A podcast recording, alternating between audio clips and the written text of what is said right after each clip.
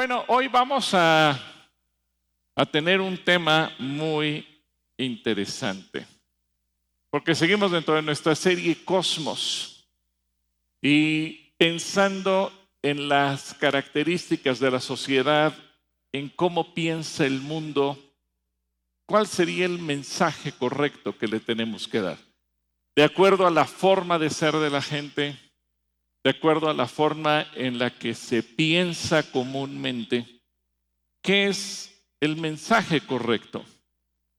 Porque me llama la atención que, por ejemplo, en México, el 77.5% de la población se declara católica, es decir, que cree en Dios.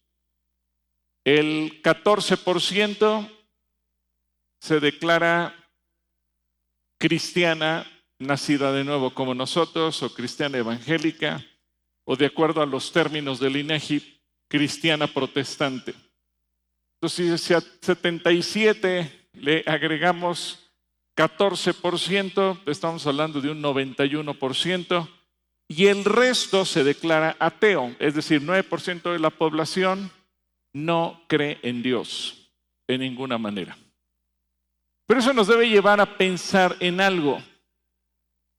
Si el 91% sea de una manera o sea de otra, cree en Dios, ¿por qué entonces no actuamos y no vivimos como si creyéramos en Dios? Y quiero poner un par de ejemplos muy simples, muy sencillos. Posiblemente alguien deja su teléfono celular en alguna mesa, en alguna silla, en algún lado, se va y a los 10 minutos se acuerda, mi celular. Y el que pierde el celular es como haber perdido el alma, haber perdido la vida, ¿verdad? ¿Qué le pasó a mi celular? Y cuando regresa ya no está el celular. Pero tenemos dos posibilidades. A lo mejor si tú eres cristiano te pones a orar, Señor, que se lo haya encontrado alguien honrado que me lo regrese. Pero el que vio el celular dijo, qué buena onda, mira. Y es un iPhone. No, pues callitos. Y se lo queda. Así piensa la mayor parte de la gente. Pero posiblemente sea alguien que dice, no sé, alguien debe andar buscando su celular.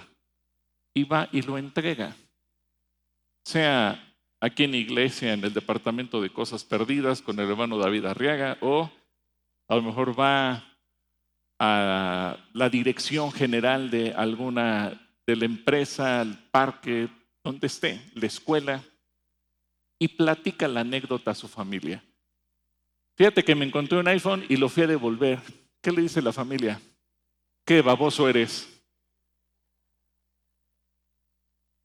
Porque ese es el pensamiento de la gente. Si tú actúas bien, eres un tonto. Y si tú actúas mal, eres muy inteligente. Si tú te hubieras quedado con él, eres muy astuto, eres muy audaz. Se aplaude la inteligencia, aunque haya sido para mal. Pero se critica el actuar bien porque ese es el pensamiento del mundo. El problema es cuando eso lo traemos dentro de nosotros y pensamos que eso es normal. Ahora, pensemos en un niño que va a la escuela. Y a lo mejor eso nos pasó a todos. Y el niño chiquito regresa llorando a, casa y le pregunta a la mamá, ¿qué te hicieron? Y el niño dice, me pegaron. ¿Y qué le dice la mamá? Hubieras que, hubieras pegado. Y mañana si te vuelven a pegar, yo te voy a pegar a ti para que aprendas. Porque ese es el pensamiento normal. Pero ¿qué dice Jesús al respecto? Al que te pegue en una mejilla tienes que poner la otra. Pero si el niño le dijera, pues Hice lo que dijo Jesús, puse la otra mejilla. Ay, qué niño tan tonto. te voy a dar a ti una para que aprendas a defenderte. Y a lo mejor pasa lo que ocurrió en la semana de la pareja que fue a, golpear a la maestra del kinder por el chiquito que decía que lo maltrataban. Esta semana, curiosamente, hubo dos noticias en ese sentido. Un policía que se encontró una cartera con 5 mil pesos y que fue y devolvió los 5 mil pesos, se hizo viral. Y él dijo, creo que somos más los policías buenos que los malos, pero inmediatamente lo criticaron. Te hubieras quedado con el dinero. ¿Qué le quiero decir con esto? El pensamiento del mundo es de continuo hacer el mal. Eso lo vemos normal. Es normal robar, es normal quedarse con lo que se encuentra, aunque no sea de uno. Es normal hacer lo malo. Pero se critica, se burla de cuando alguien hace lo bueno. Y cuando venimos bajo ese pensamiento, quiero destacar algo. La mayor parte de la gente que hace lo malo pensando que es normal y se burla del que hace el bien, se dice creyente en Dios, sea católico o sea evangélico. Eso no importa. El problema es el concepto que se tiene. ¿Cuál es entonces el mensaje que Jesús nos enseña que tenemos que dar al mundo? Marcos 1.15, Marcos capítulo 1, versículo 15, decía, el tiempo se ha cumplido y el reino de Dios se ha acercado. ¿Y qué dice Jesús? ¿Qué dice? Arrepiéntanse y crean en el Evangelio. Si lo quieres citar en la Reina Valera 60, arrepentíos y creer en el Evangelio. Padre, yo ruego que tu Espíritu Santo sea en medio de nosotros y que tú nos permitas también entender tu palabra, entender lo que tú nos dices a cada uno de nosotros y que yo pueda ser un instrumento en tus manos para compartir lo que tú tienes para nosotros. Gracias, Señor, en el nombre poderoso de Jesús. Amén. Yo creo que en el mundo se dice que tenemos valores, valores morales, valores o principios que nos van a ayudar a actuar bien, a desarrollar el camino de la virtud a lo largo de nuestra vida. Y esos son principios que el Señor nos regala a través de su palabra. Cuando tú lees la Biblia, está plagada de esos principios que nos van a ayudar a desarrollar valores. Y curiosamente, la mayor parte de las constituciones políticas en el mundo entero, sean creyentes o no creyentes, confesionales o no confesionales, no importa el tipo de país, la mayor parte de las constituciones se han inspirado en el derecho bíblico, es decir, lo que la Biblia dice que está mal, se adoptó universalmente. Por eso es que se castiga el robo, por eso se castiga el crimen, por eso se castigan muchas otras cosas más, por eso es que se da un día de descanso a la semana de manera obligatoria en cualquier país, o la mayor parte de los países, repito, porque porque la Biblia nos da esos principios que son códigos morales.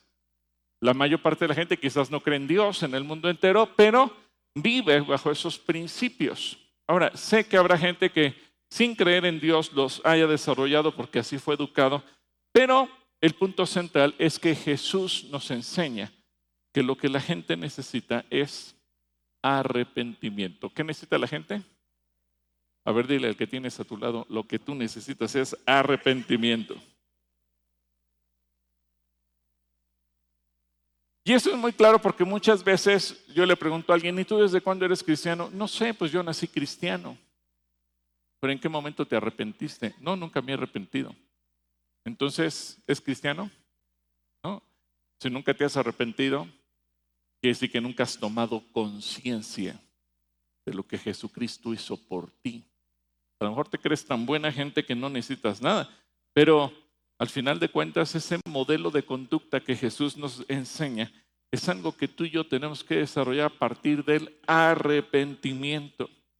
Ahora, como consecuencia del pecado, la sociedad quedó bajo el dominio de Satanás.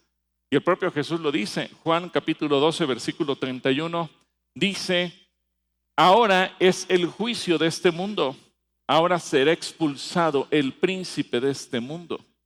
Así que Jesús nos enseña que hay un juicio sobre el mundo y que ese juicio se tiene que desarrollar de una manera eh, sólida, se tiene que desarrollar de una manera fuerte.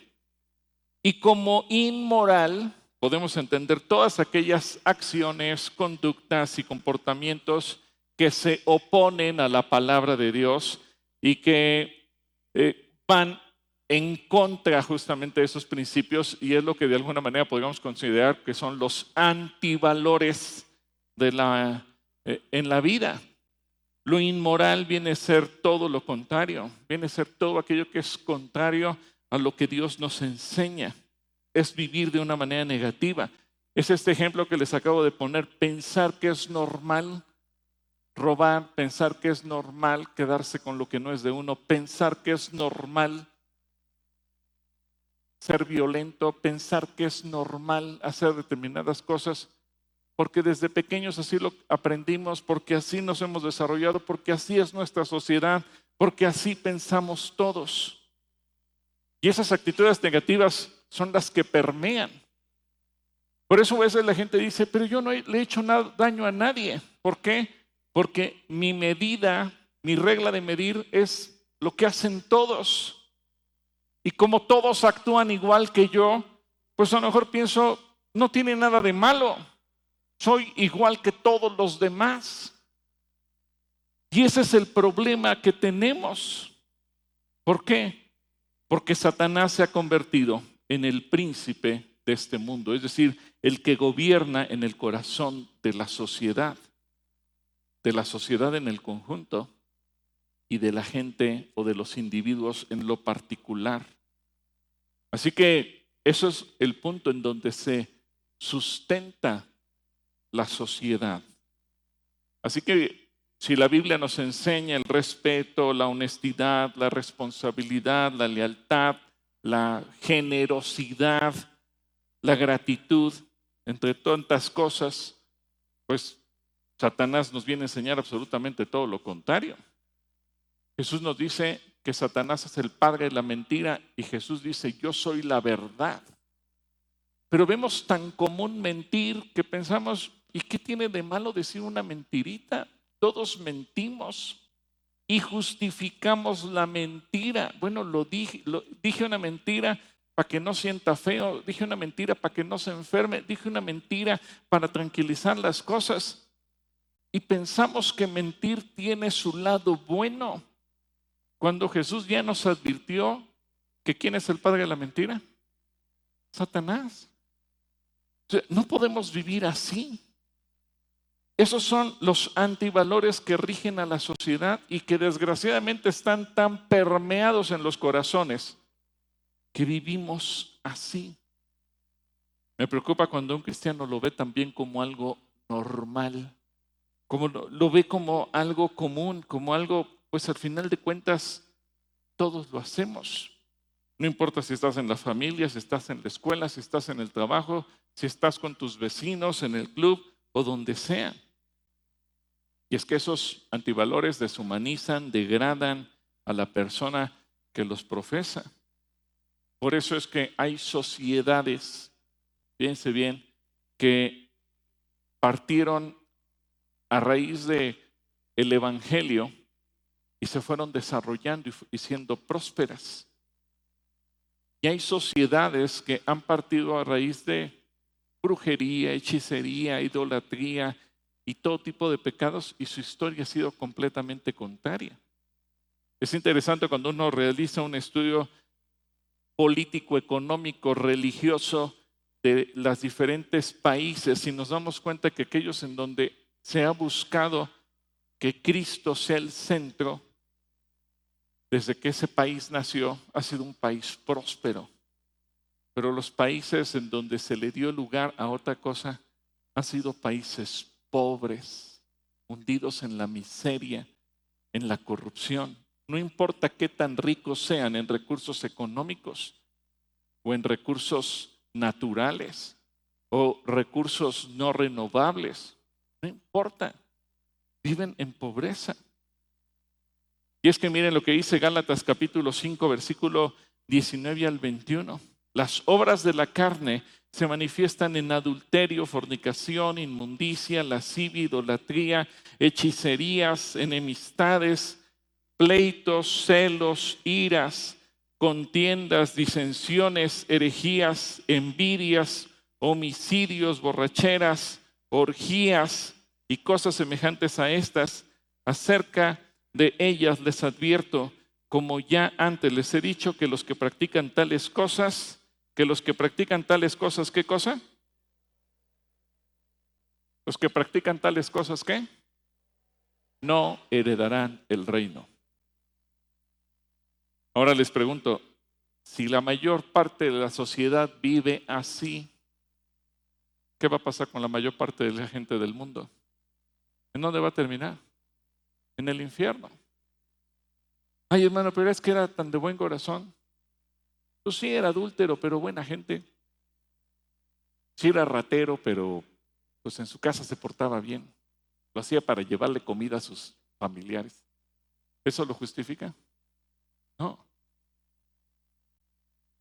¿Cuáles son esas características? La gente en la sociedad vive con deshonestidad. La gente tristemente actúa con honestidad. Hace varios años, la empresa Reader Digest, que emite la revista Selecciones y que la publica en muchas ediciones en muchas partes del mundo, hizo un estudio muy interesante. Y entonces ellos dejaron en diferentes países del mundo determinado número de carteras con una cantidad de dinero equivalente a 500 pesos mexicanos, el equivalente en dólares, en euros, en la moneda que fuera. Una tarjeta de identificación de quién era el dueño de esa cartera. Una tarjeta o una estampa religiosa, a ver si conmovía a quien se le encontrara. Y la dejaban ahí, pero quien la dejó tenía un observador en alguna parte que le estaba echando a la cartera. Entonces, algunos llegaban, veían el nombre de la persona, marcaban, oye, me encontré tu cartera, aquí está. Pero otros veían, sacaban el dinero, tiraban la cartera o la dejaban por ahí. Y al rato se le acercaban, oiga, perdone, ¿usted vio la cartera? No, no, no, joven, ¿cómo cree? No, yo si, si lo hubiera visto, lo hubiera entregado. México quedó dentro de los países más deshonestos del mundo. Y nos quemaron feo porque fueron a hacer el ejercicio a lugares públicos conocidos, entre ellos los planteles del famoso TEC de Monterrey. Dijeron, no, pues aquí puro chavo fifí deben ser honestos. ¿Y qué creen? No devolvieron una sola cartera. Así es que quienes estudian en el TEC, aguas. Es cierto, ustedes pueden consultar el estudio, no, no, lo estoy inventando. Fueron a restaurantes famosos, fueron a lugares y se dieron cuenta que los meseros sacaban el dinero, le daban a la cajera, se quedaban se lo repartían y preguntaban, oiga, mi cartera. No, no, pues, aquí no dejó nada.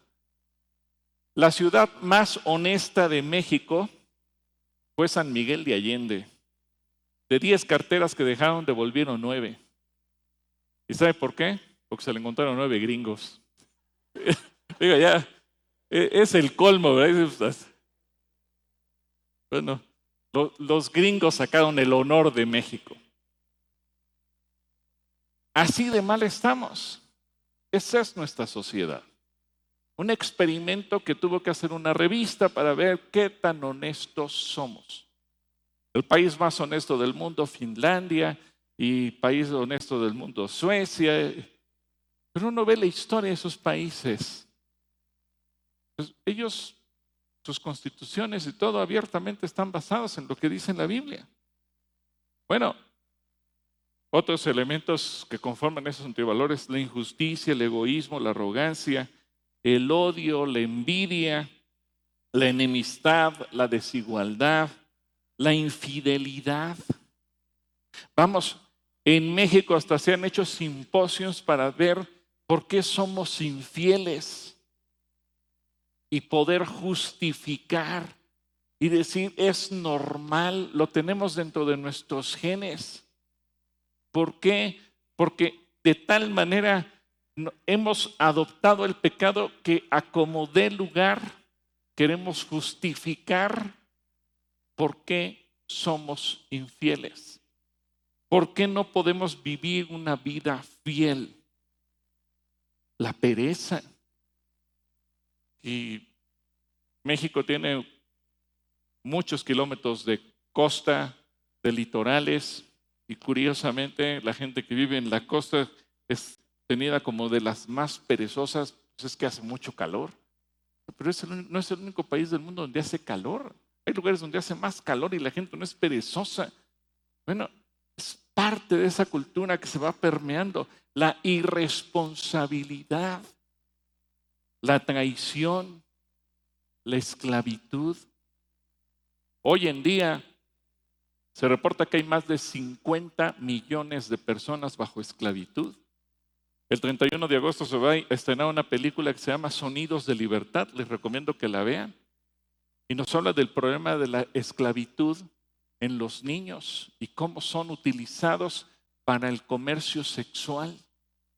Por eso es que en Estados Unidos rompió récord de taquillas, pero también generó la crítica de la prensa especializada. ¿Por qué? Porque removió lo, más podrido de Hollywood y de los entes poderosos de los Estados Unidos. Y critican cuando alguien señala eso. ¿Por qué? Cállate, porque lo normal es esto. Y si lo normal es esto, hay que aceptarlo. Si tú hablas en contra, entonces tú estás mal. La guerra, la intolerancia. Fíjense lo que dice Santiago capítulo 4, versículo del 1 al 4. ¿Qué es lo que causa las disputas y las peleas entre ustedes? ¿Acaso no surgen de los malos deseos que combaten en su interior? Desean lo que no tienen, entonces traman y hasta matan para conseguirlo. Envidian lo que otros tienen, pero no pueden obtenerlo. Por eso luchan y les hacen la guerra para quitárselo.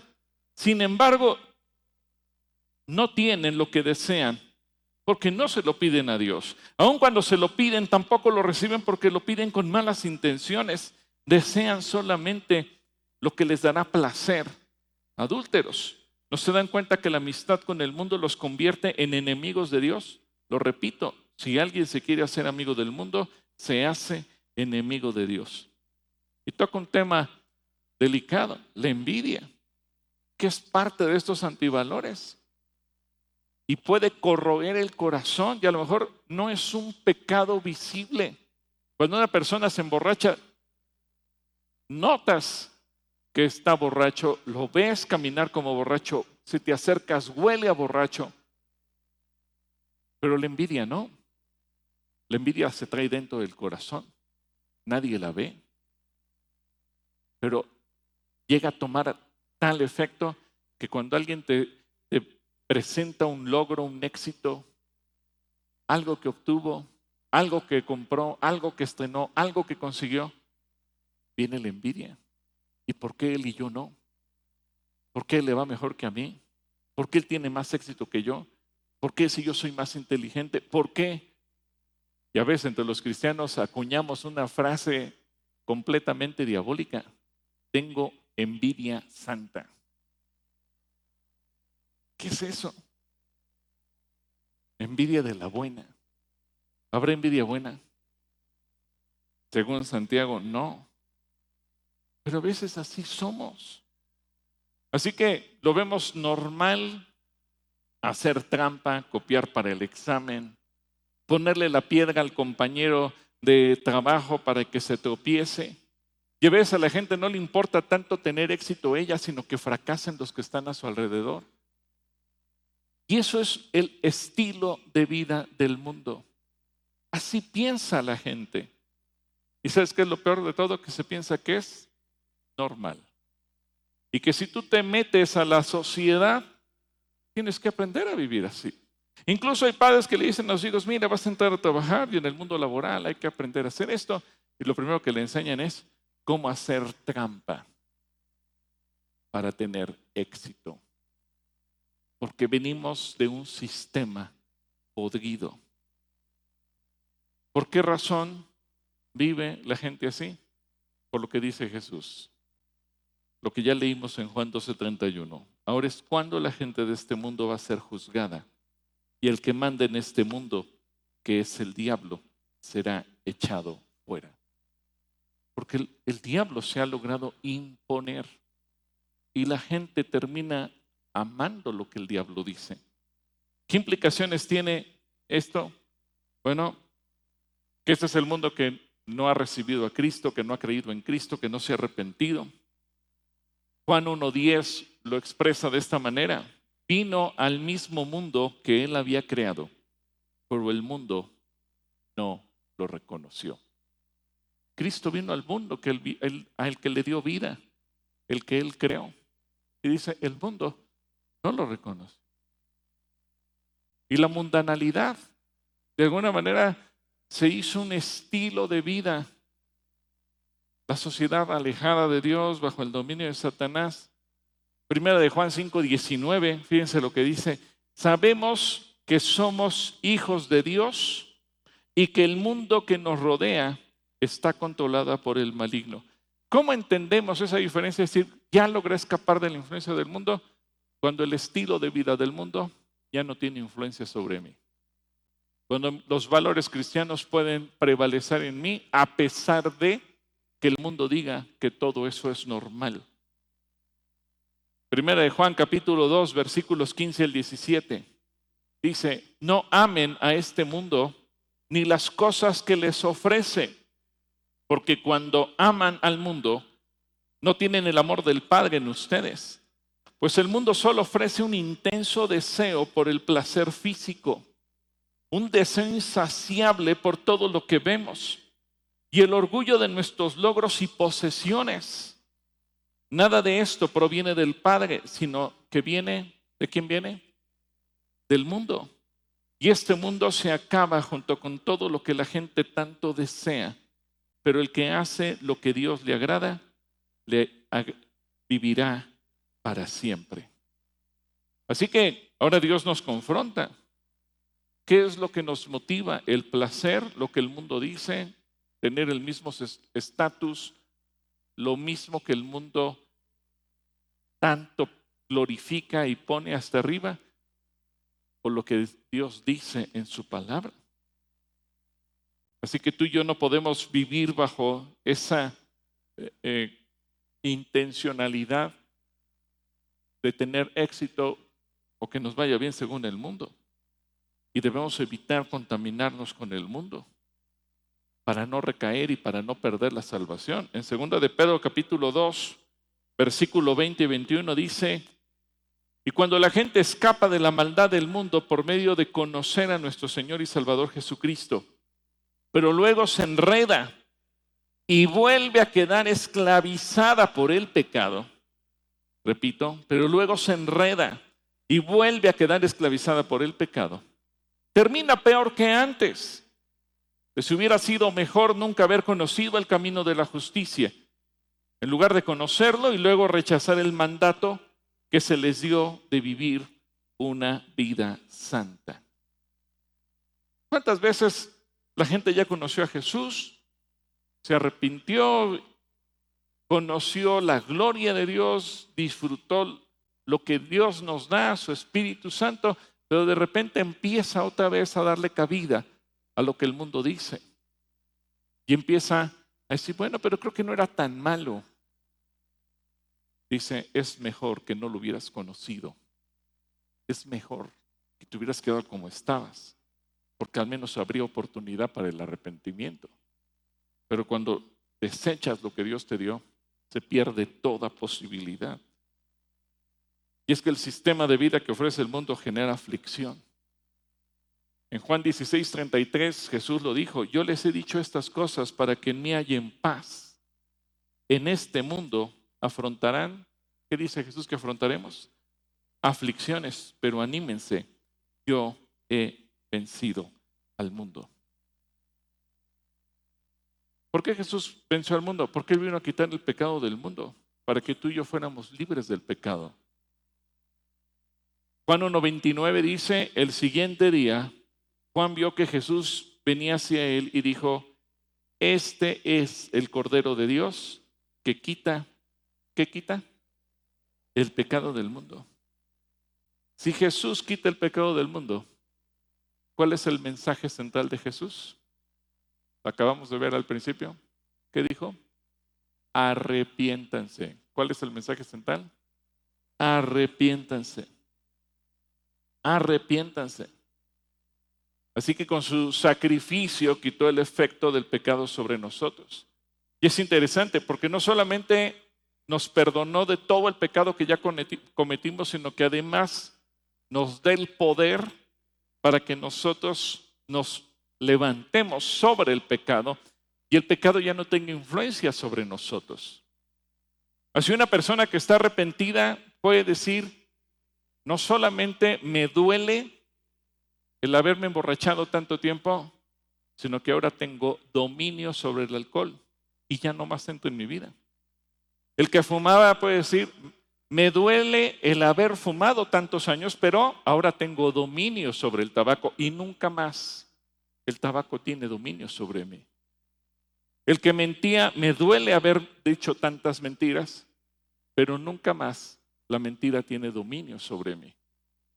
Y cualquier otro pecado sea del origen que haya sido. El arrepentimiento es que nos duela el haberlo cometido, pero ahora levantarnos con poder para derrotar al pecado y no darle más cabida a él. Ahora yo sé que va a haber gente que me va a preguntar, ¿y entonces por qué Dios permitió que, que o permite que la gente mate, que haga daño, que violen? Momento, Dios no lo permitió. Eso es lo que se vive en la sociedad. ¿Y esta sociedad vive bajo el dominio de quién? De Satanás. ¿Qué vino a hacer Jesús? A quitar el efecto del pecado. Pero mientras la gente no deje el, pecado, pues la gente va a seguir viviendo igual. Yo sé que hay gente que va a decir, pero es que ¿por qué Dios entonces permite que sufran niños y que eh, haya violencia y que eh, mujeres sean prostituidas y que haya asesinos y que haya guerras, porque ese es el sistema del mundo. Y Jesús mismo nos advirtió, el mundo vive bajo el principado, bajo el dominio, bajo el gobierno de Satanás. ¿Cuándo salimos de eso? El día que entramos en arrepentimiento. ¿Cuándo escapamos de eso? Cuando entramos en qué? Arrepentimiento. Pero el mundo se cree tan sabio que ridiculiza el mensaje del Evangelio. En 1 Corintios capítulo 1, versículo 20 y 21, dice, así que, ¿dónde deja eso a los filósofos, a los estudiosos y a los especialistas en debates de este mundo? Dios ha hecho que la sabiduría de este mundo parezca una ridiculez ya que Dios en su sabiduría se aseguró de que el mundo nunca lo conociera por medio de la sabiduría humana. Usó nuestra predicación ridícula para salvar a los que creen. Y es que tenemos que entender que el mundo está dominado entonces bajo un espíritu, el espíritu del diablo. Y Cristo vino a arrancarnos de eso para darnos la salvación por medio del arrepentimiento. Y entonces viene una confrontación espiritual. Esta es una lucha a nivel espíritu. El espíritu del mundo está confrontado con el espíritu de Dios. El espíritu de Dios viene a salvarnos, viene a perdonarnos, viene a darnos vida eterna, viene a darnos salud. Y el espíritu del mundo dice, no, yo me quedo como estoy. En 1 Corintios 2.12 dice, nosotros no hemos recibido el espíritu del mundo, sino el espíritu que procede de Dios, para que entendamos lo que por su gracia Él nos ha concedido. Y el espíritu del mundo aborrece a Cristo y a sus discípulos. ¿Alguna vez ustedes han sido víctimas de aborrecimiento por ser cristianos? ¿Cuántos han sido aborrecidos por ser cristianos? Ya no te invitan a las reuniones. Dicen, no, porque tú siempre hablas de Dios. Qué aburrido. Y a lo mejor te hacen menos y se burlan de ti. Eres el aleluyo, el calacuaya, el, yo no sé qué tantas cosas te dicen, hermano sol, hermana luna. Y 1 Corintios 2.12 dice, nosotros, perdón, eh, Juan 7.7, Juan 7.7, el mundo no puede odiarlos a ustedes, pero a mí sí me odia, porque yo lo acuso de hacer lo malo. Y luego en el capítulo 15, versículo 18 del mismo Evangelio de Juan, fíjense lo que Jesús dice. Si el mundo los odia, recuerden que a mí me odió primero. Así que vuelvan a levantar la mano todos los que han sido odiados, aborrecidos, ridiculizados, burlados. Ahora voltea a ver al que tienes a tu lado y dile, no tengas cuidado, a Dios también lo, lo odiaron. Así que no te preocupes, no te desanimes, sigue adelante, sigue firme. ¿Qué tenemos que predicarle a la gente? ¿Qué le tenemos que predicar? Arrepentimiento. Arrepiéntense. Ahora, el corazón de la gente del mundo está cerrado para no recibir a Cristo. Dice Juan 1.10, el que era la luz ya estaba en el mundo y el mundo fue creado por medio de él, pero el mundo no lo reconoció. Qué triste. El mundo no reconoce a Jesús, no reconoce a Cristo, porque el mundo ama las tinieblas, se siente cómodo con las tinieblas. ¿Por qué los asaltantes, digo, ya en México hemos llegado a niveles extremos donde saltan a plena luz del día? Pero generalmente, a lo mejor nos está viendo gente de otros países, generalmente los asaltantes buscan la medianoche, cuando ya está oscuro y no los ven. Sobre todo ahora si hay eh, cámaras de seguridad, pues, pues, la gente se da cuenta que con las cámaras es visto, pero en oscuridad pues como que se disminuye la posibilidad. Bueno, Jesús lo dijo en Juan 3:19. Esta condenación se basa en el siguiente dicho en el siguiente hecho, perdón, la luz de Dios llegó al mundo, pero la gente amó más la oscuridad que la luz, porque sus acciones, ¿cómo son las acciones de la gente? Malvadas. ¿Cuántos están de acuerdo que la mayor parte de la gente de la sociedad actúa de manera malvada? Y simple y sencillamente con los ejemplos que vimos, cosas que parecerían simples, y que a lo mejor en, esa cauterización que tenemos de la conciencia lo vemos normal. Pero pues, ¿de qué te espantas si toda la gente lo hace? Este es el problema, que toda la gente lo hace. Y es que ya hubo un endurecimiento del corazón que hace que el mundo vaya a ser juzgado junto con el príncipe del mundo. En Juan 16, versículos 9 al 11, dice, el pecado del mundo consiste en que el mundo se niega a creer en mí está hablando Jesús. La justicia está disponible porque voy al Padre y ustedes no me verán más. El juicio vendrá porque quien gobierna este mundo ya ha sido juzgado. Así que este mundo fue creado por Dios, pero el pecado del ser humano le dio el poder y la autoridad y el trono para ser príncipe al diablo.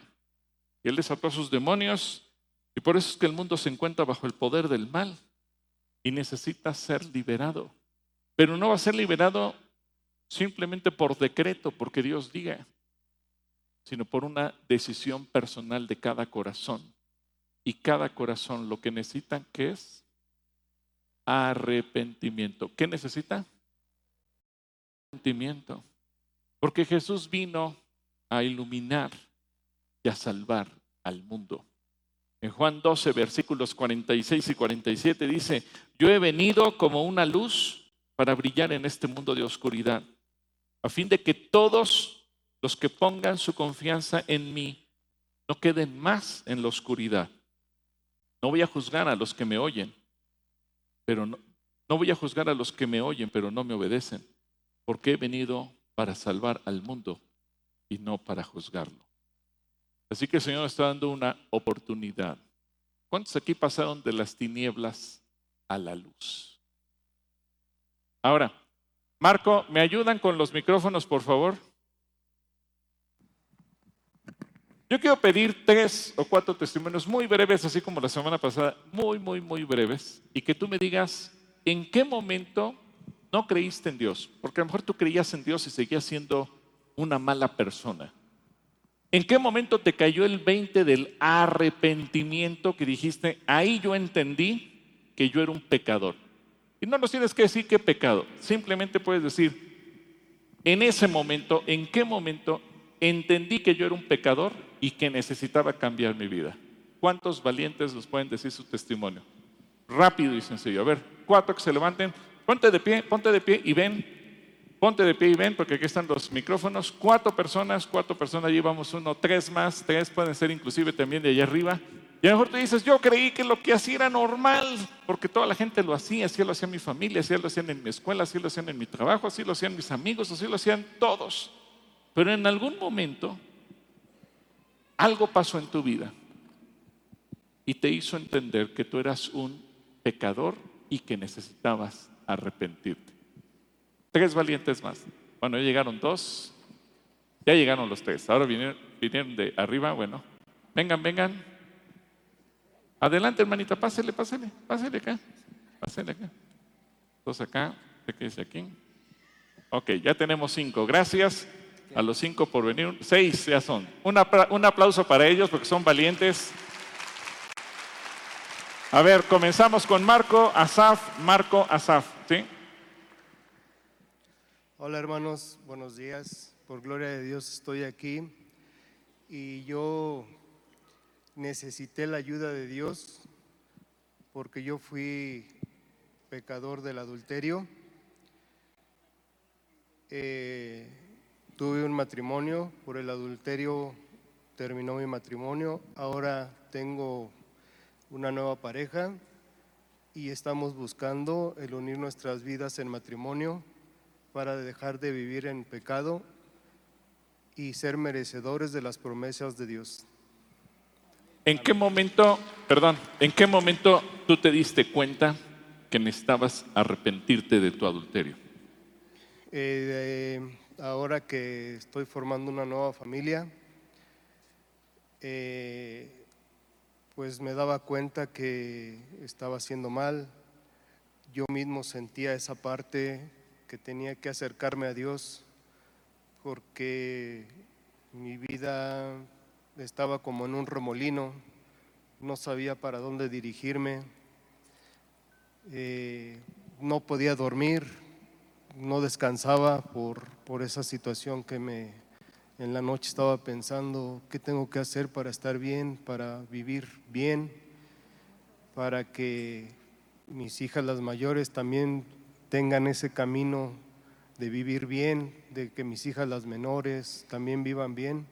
En ese momento yo sentí que tenía que entregarle mi vida a Dios para que pudiera cambiar y agradarle a Él. Gracias, excelente testimonio. Gracias. Asaf, vamos de este lado. Buen día. Yo entendí que necesitaba Jesús arrepentirme como mujer vivía una vida desordenada y yo decía, si yo leí en la palabra de niña que tenemos un valor nosotros principalmente, ¿por qué tenía que denigrar mi cuerpo? ¿Por qué? Porque ese era el deseo carnal que yo sentía. Pero yo cuando le dije, Señor, ayúdame, Él vino y, y me abrazó, yo sentí su presencia y me abrazó y me dio paz. Y a partir de ese momento, juntamente con mis niños, de ahí dije, yo valgo mucho porque tú me lo estás diciendo, que soy una mujer valiosa. Y no había leído el Proverbios, hasta después lo leí, dije, wow, Señor, gracias porque me abrazaste. Lo que no hizo un ser amado, o sea, mi propia madre, cuando yo le preguntaba, ella me dio un calificativo y, y le dije, bueno, eso crees que tú soy yo, pero yo sé que valgo mucho por lo que Dios hizo por mí en la cruz. Y así fue que yo me arrepentí y dije, yo soy una mujer que Dios me ama y a seguir adelante, no nada más por mí, sino por mis hijos. Gloria a Dios. Gracias por este testimonio tan hermoso también. Adelante de este lado. Este, buenos días, gloria a Dios. Amados hermanos, pues aquí estoy yo, em, vivía en una religión católica y vivía en una vida desordenada, no tenía paz, tenía miedo, hacía todo lo malo que, que ustedes se puedan haber imaginado. Em, viví en una familia em, disfuncional, como de la cual muchos venimos, porque así es, la verdad. Entonces, este, a mí me conocían todos y me tenían temor porque era muy agresiva y violenta. Pero un día que venía pasando por aquí, el Señor agarró y me trajo con mi hijo, me quitó un velo que yo caí postrada a sus pies llorando, este, oyendo la alabanza y cuando yo entré, él, este, él tocó mi corazón y quitó un velo de mi, así como a Pablo, a, a Saulo, y cayeron escamas de, mi, de mis ojos y fue cuando yo tuve esa conversión en ese momento, fue un milagro, o sea, extraordinario en mi vida con mi hijo. Y, y de ahí yo eh, empecé a tomar cursos, no me he despegado, ahorita voy a cumplir 14 años eh, en febrero de haber recibido al Señor para su gloria y su honra, ahí es cuando me di cuenta de que yo estaba viviendo en un infierno, porque ahí estaba yo metida de las tinieblas a la luz admirable. Lo que dijo el pastor, eso es real en mi vida y en la de mis hijos. Gracias a Dios estamos sirviéndole a Él. Gloria a Dios. Gracias, por tu testimonio. Asaf. Este, bueno, yo robaba, yo robaba y este, pero cuando llegué aquí a la iglesia, el hermano compartió este Éxodo 22.1 que este que teníamos que devolver eso lo que robábamos y, hablaba, eh, habla en Éxodo 22.1 que lo teníamos que, que eh, eran cinco veces lo que habíamos que devolver por haber robado y lo tuve que hacer, lo tuve que hacer porque me llegó al arrepentimiento mi corazón y ya no lo volví a hacer y fui a devolver ese dinero que había tomado. Gloria a Dios. Qué testimonio, además de arrepentimiento, de restitución. Muchas gracias, hermana. Gracias. Buenos días, hermanos. Mi nombre es Miriam. Este, yo estuve cinco años en Alcohólicos Anónimos porque pues yo sabía que mi matrimonio estaba muy mal porque mi esposo era alcohólico y yo también tomaba con él.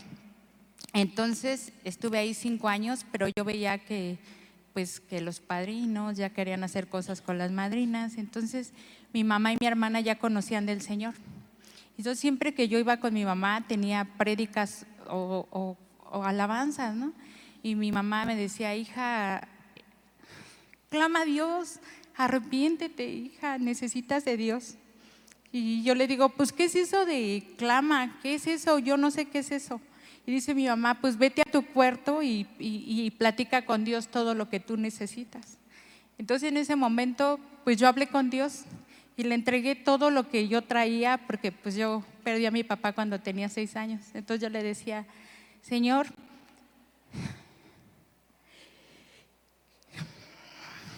tú, yo no tuve papá, yo no tuve papá desde los seis años. Y si tú eres un padre que de verdad existes, ayúdame porque mi matrimonio se está deshaciendo. Los seres humanos lastiman mucho, pero ayúdame si en verdad existes necesito que me ayudes. Pero lloré mucho, hermanos, mucho, mucho tiempo. Y déjenles digo que para gloria de Dios, Dios me habló por teléfono, yo recibí a Dios por una llamada de teléfono y ahora estoy sirviéndole al Señor y ahora veo mucha necesidad y clamo por todos mis hermanos que ahora veo que yo estaba en esa condición y gracias a Dios. Gracias a Dios por tu testimonio, Miriam. Gracias. Buenas tardes a todos, hermanos. Eh, bueno, yo podría compartirles que en mi vida hubo dos momentos en donde este, me cayó el 20, digamos, de, de que debía cambiar mi vida. Uno de ellos fue aproximadamente hace cinco años, en donde pues reconocí un, una equivocación, un fraude que yo había cometido en la empresa donde yo había estado. Y pues la verdad es que el Señor tuvo misericordia de mí y de mi familia pasamos un tiempo muy difícil en donde perdimos todo, realmente eh, casa, todos los bienes materiales que teníamos, incluso pues mi trabajo. Pero de ahí eh, pues el Señor nos levantó a mi familia y a mí. Eh, empezó un camino de restauración en mi matrimonio Yo había recibido eh, eh, al Señor y, había aceptado este, a, Jesús en mi corazón hace 10, 12 años, pero la realidad es que pues el espíritu estaba contristado, eh, no había dado frutos, tenía también vicios, ¿no? que creo que para muchos es fácil dejarlos, para mí no, no lo fue, alcohol, cigarro. Y justo en ese momento en que pasó todo y todo se derrumbó, pues reconocí lo que había pasado esos años y lo que había hecho en mi vida, ¿no? Y el daño que también le había hecho a mi familia. Ese fue un momento y el segundo momento también fue hace aproximadamente un año, en donde igual tiene que ver con mi matrimonio, este, habían pues eh, mentiras, ¿no? Había pecado oculto, eh, el Señor nos llevó a exponerlo, a mi esposa y a mí, y les puedo decir que llevamos ya eh, casi un año en donde pues Dios ha renovado ese matrimonio, nos ha dado, nos ha eh, dado la oportunidad de, darnos cuenta que pues había muchas cosas muy malas en nuestro matrimonio y eso pues eh, es un, testimonio que yo puedo darles que en él hay restauración y aunque parezca que todo se acaba, con, Dios, eh, pues nos ha levantado. Incluso a mis hijos, hoy están aquí también, eh, han conocido más de la palabra. Y bueno, pues esos serían los, los, dos momentos en mi vida en donde pues ha habido verdadero arrepentimiento y Dios sigue cambiando mi matrimonio, mi familia y en lo individual, eh, poniendo ese liderazgo que no lo hubo en tantos años. ¿Cuál es tu nombre? Uriel Mendiola. Uriel, muchas gracias Uriel. Lo que dijo Uriel creo que es clave y, y esto sirve para ejemplificar lo siguiente.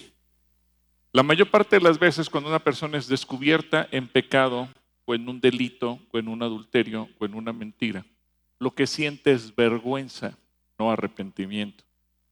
Y el arrepentimiento es reconocer lo que uno hizo para dejarlo y empezar una nueva vida. ¿Qué dice Jesús al respecto? Juan 16, 8, hablando del Espíritu Santo, cuando Él venga, convencerá al mundo de, de pecado, de justicia, de Dios y del juicio que viene. Yo no sé está por aquí el hermano Álvaro. ¿Está por aquí Álvaro? ¿No? Salió el hermano Álvaro, estaba por aquí. A ver si está por aquí, que se ponga de pie el hermano Álvaro o salió. Acá está, acá está. Puede venir. La semana pasada a veces es tan simple como compartirle tu testimonio a una persona. Aquí, por favor, mi hermano Álvaro. Y Álvaro tiene un testimonio muy interesante con su hermana Elsa. Hace unas semanas él le habló de Dios. Y aunque ella vive en Houston, Texas, eso no impidió que le hablara de la necesidad del arrepentimiento. Y un domingo él me pidió, a través de una llamada telefónica, de una videollamada, que podía llevar a la salvación. Así quiero dejarles a Álvaro para que Álvaro les platique rápidamente lo que pasó. Hermanos, muy buenos días. Lo tengan muy bendecidos. Hace eh, aproximadamente siete, ocho meses, eh, mi hermana me comentó que tenía la necesidad de conocer a Dios Padre. En ese momento le pedí al pastor Gilberto que la llevara a los pies de nuestro Señor. Así fue, se hizo a distancia, se hizo a, través de, de una llamada. Y este año, hermanos, mi hermana recibió una noticia de que tenía cáncer.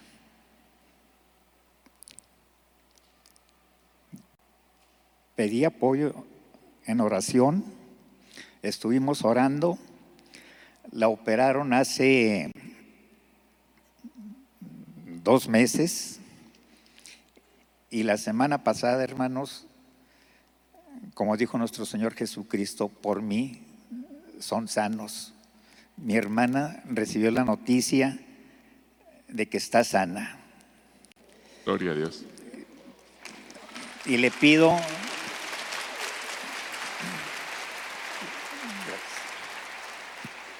Hermanos, con esto Dios Padre nos está demostrando que para Él no hay circunstancias, no hay tiempos, y Él obra en todo momento.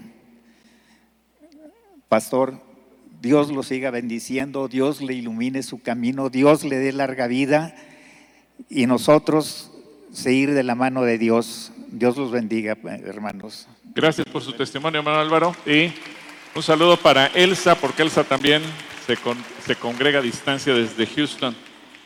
Así que un saludo y un beso para Elsa.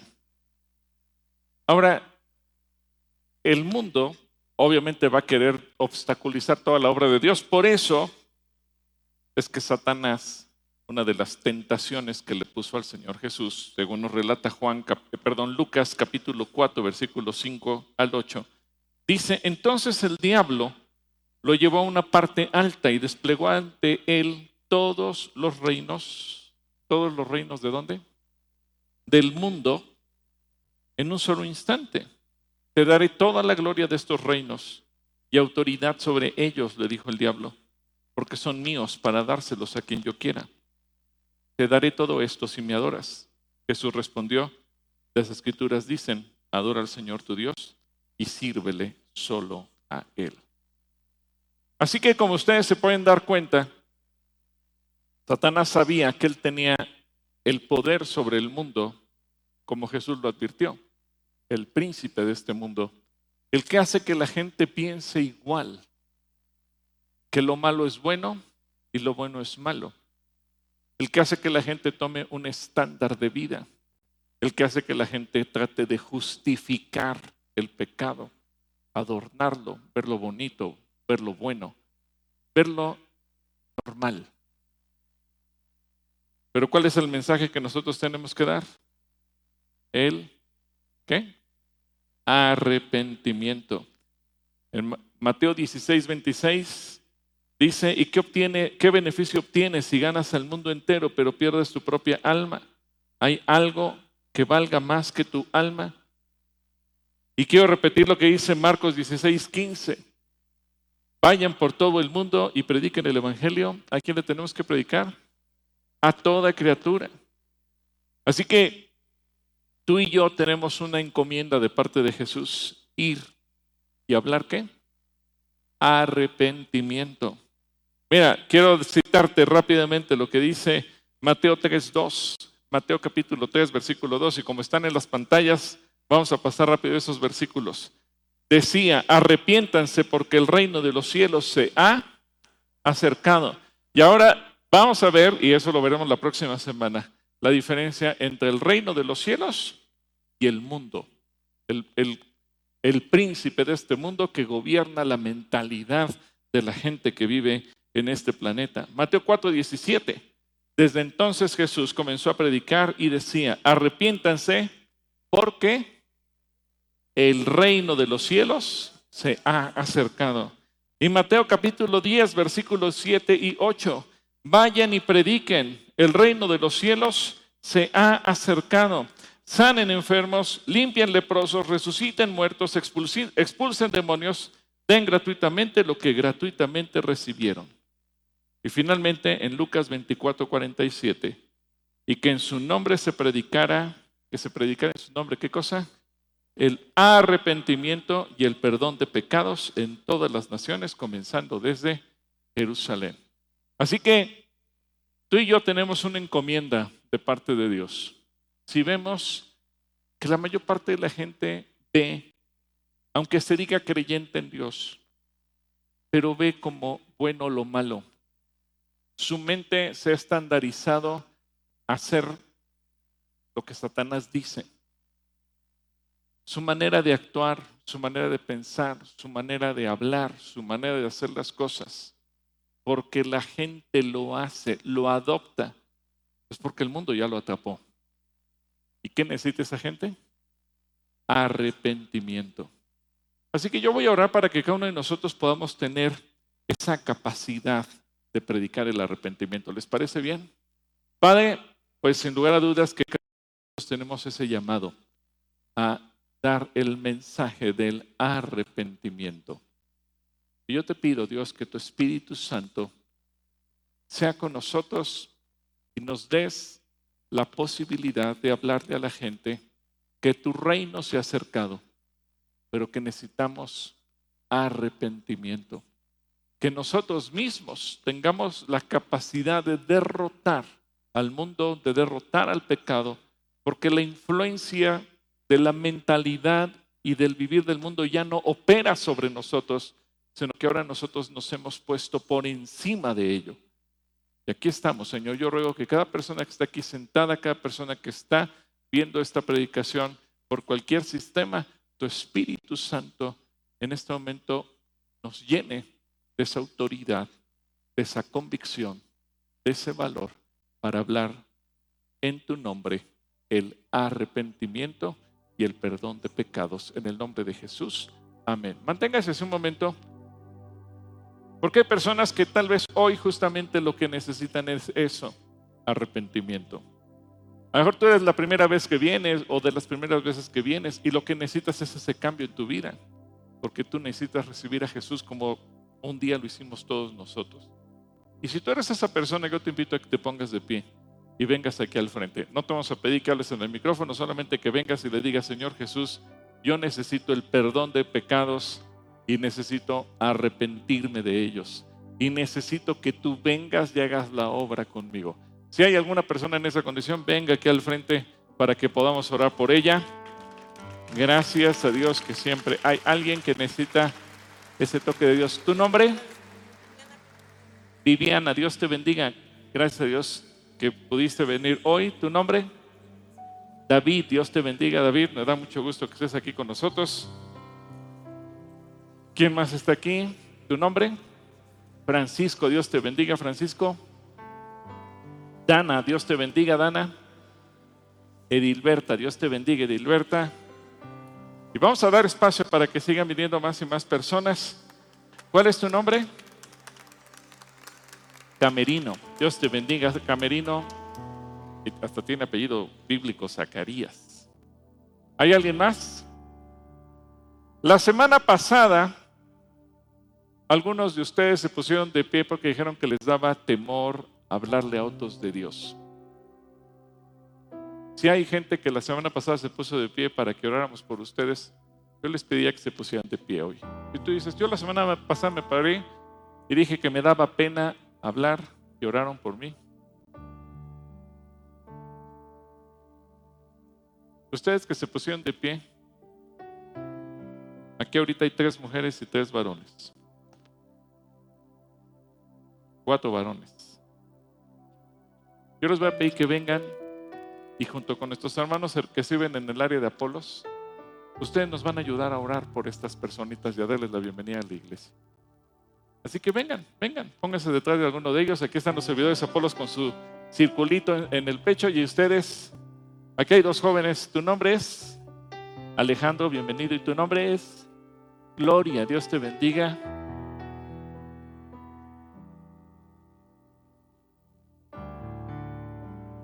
¿Cuál es tu nombre? Norma, Dios te bendiga.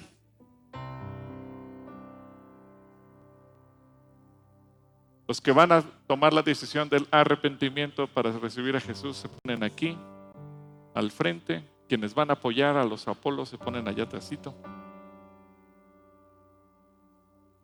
Qué hermoso, ¿no? Y ustedes que están aquí de pie, yo le doy gracias a Dios por sus vidas, porque justamente lo que hablamos hace rato es lo que está obrando en sus corazones. Necesitamos arrepentirnos. A lo mejor pensamos que no habíamos hecho nada malo porque vivimos como vivía toda la gente o como vive toda la gente. Hacemos lo que hace toda la gente. Pero de repente llega el Espíritu Santo y nos habla dentro de nosotros y nos hace darnos cuenta que necesitamos un cambio. Que lo que veíamos como normal no está bien. Y algo tiene que cambiar con nuestras vidas. La Biblia dice que como todos pecamos, todos, no hay un solo ser humano que pueda decir yo nunca pequé. Todos pecamos, todos merecemos ir al infierno.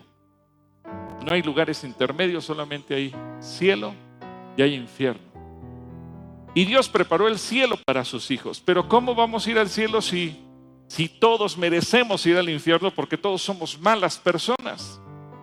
Bueno, Cristo Jesús vino a esta tierra siendo Dios, se despojó de su divinidad, se hizo ser humano y vivió una vida perfecta y estuvo dispuesto a ser crucificado para que con su muerte nosotros fuéramos perdonados. Pero para poder ser perdonado, primeramente necesitamos reconocer, sí, efectivamente soy un pecador y necesito el perdón de Dios. Por eso es la invitación que yo les hago hoy. Y así como leímos un versículo en donde dice que vino al mundo y el mundo no lo reconoció, hay otro versículo que dice que a los que sí lo recibieron, les dio el derecho de ser llamados hijos de Dios. Así que a partir de hoy, ustedes son hijos de Dios. Y ese derecho, dice la Biblia, con el corazón lo creemos, pero con la boca lo confesamos. Con el corazón creemos que Jesús es el Señor, pero con la boca lo confesamos. Así que yo les voy a dar una oración muy sencilla. Orar es simplemente platicar con Dios. No tenemos que decir rezos ni nada por el estilo. Es decirle lo que pensamos, lo que sentimos. Y si me lo permiten, yo les quiero guiar en una oración y, pedirles que ustedes la hagan en voz audible.